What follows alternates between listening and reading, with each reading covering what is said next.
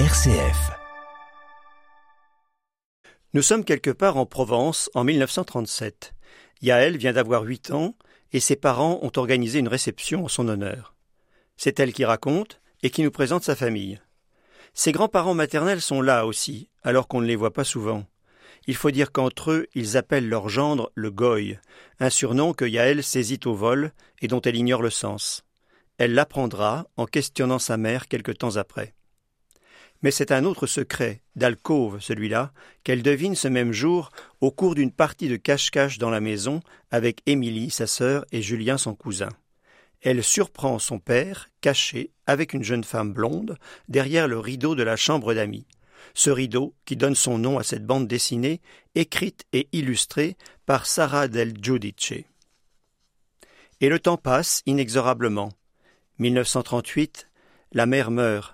1939, le père se remarie avec Ophélie, qui n'est autre que la blonde que Yaël a entrevue deux années auparavant.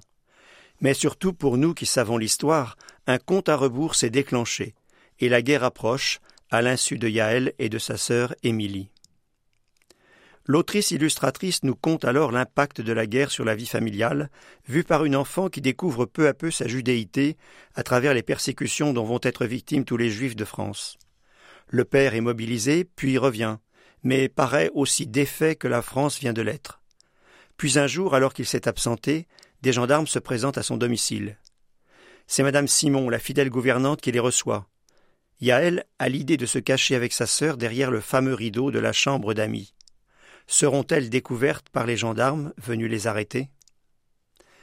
Cette BD de Sarah del Giudice, qui expose à nouveau ce moment tragique pour l'humanité et pour notre pays, sans pathos inutile, est exceptionnellement maîtrisé pour une première œuvre. Le dessin, clair et délicat, s'est mis à hauteur d'enfant comme le récit. Les couleurs, aux dominantes sépia, renvoient avec mélancolie à ce temps pas si lointain qu'il faut continuer à raconter, inlassablement, aux jeunes générations. C'est sans doute pour celle-ci que l'autrice a ajouté un dossier d'une dizaine de pages qui restitue le contexte de cette histoire particulière prise dans l'histoire de France. Il y a beaucoup de belles scènes où la jeune Yaël interroge le monde des adultes du haut de son enfance. J'en retiens une, un ultime dialogue avec sa mère. C'est Yaël qui est venue l'interroger dans sa chambre. Maman, tu ressens de la nostalgie pour ton avenir? Sa mère la reprend. Mais, ma chérie, la nostalgie, c'est un sentiment qu'on éprouve envers quelque chose de passé.